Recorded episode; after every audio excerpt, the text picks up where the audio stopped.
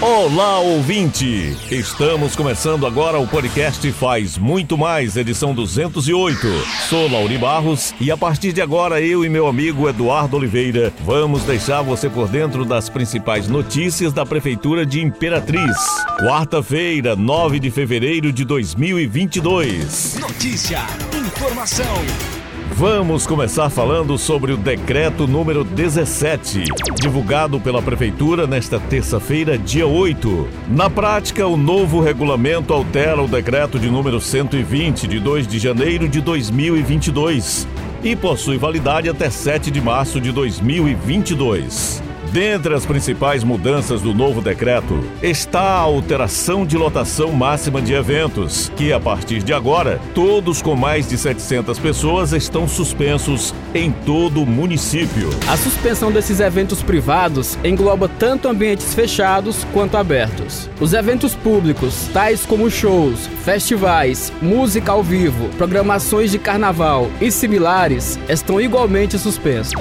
Outra alteração diz respeito ao comprovante comprovante de vacinação, que deve ser apresentado, atestando o recebimento de no mínimo duas doses ou dose única para entrada em ambientes fechados, a exemplo de bares, casas de eventos e afins. A comprovação também será cobrada em ambientes abertos, nos casos em que a ocupação do local alcance a quantidade de 300 pessoas. Já nas igrejas e locais de cultos religiosos, a lotação deverá ser limitada a 50% do público estipulado em alvará para o local. Não podendo ultrapassar a lotação máxima de 700 pessoas, independente de documentação. Ainda em relação aos cultos e celebrações religiosas, em todos que apresentarem lotação a partir de 300 pessoas, será necessária a comprovação de vacinação em dose dupla ou doses completas. O município estará realizando a fiscalização de cumprimento do novo decreto e os estabelecimentos que porventura descumprirem o regulamento estarão sujeitos a sanções sanções legais. E falando agora sobre saúde, crianças de 0 a 11 anos e adolescentes de 12 anos estão sendo beneficiados com o mutirão de cirurgias eletivas gerais pediátricas do Socorrinho. O mutirão iniciou na metade de janeiro e segue para suprir a demanda reprimida que havia em função da pandemia da Covid-19. Em todo o Brasil, tivemos cirurgias eletivas suspensas. E em Imperatriz não foi diferente. Mas assim que foi possível o retorno, providenciamos os mutirões. Já temos mais de 30 crianças beneficiadas e a nossa meta é acabar com a fila de espera. E vamos nos empenhar nessa missão, explicou o secretário de Saúde Alcemir Costa.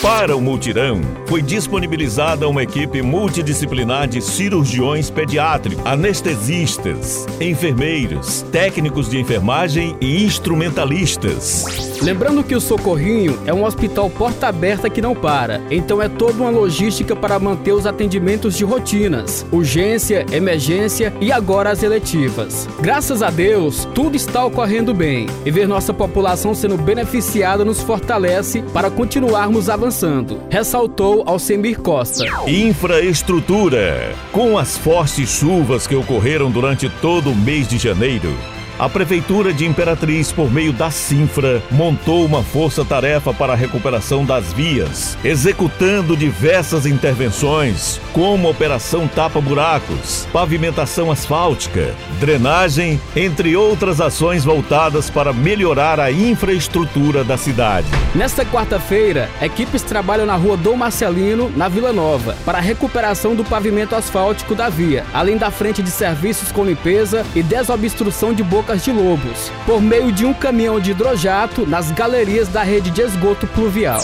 O secretário da Sinfras, Igomar Filho, esteve no local vistoriando o andamento do serviço. Ele explica que por conta das chuvas torrenciais, muitas ruas acabaram sendo prejudicadas, o que acaba influenciando diretamente no ir e vir não só dos moradores, mas de qualquer cidadão que passa pelo local.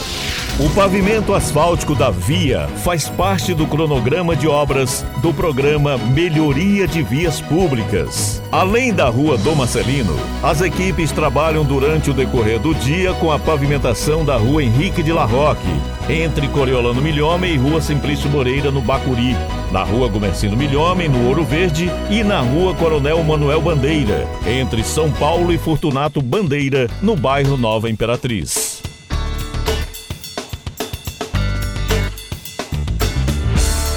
E aqui encerramos o podcast Faz Muito Mais da Prefeitura de Imperatriz. Agradecemos pela sua atenção. Lembrando que esse e outros podcasts você pode acessar no portal imperatriz.ma.gov.br barra podcast, redes sociais e principais plataformas de streaming.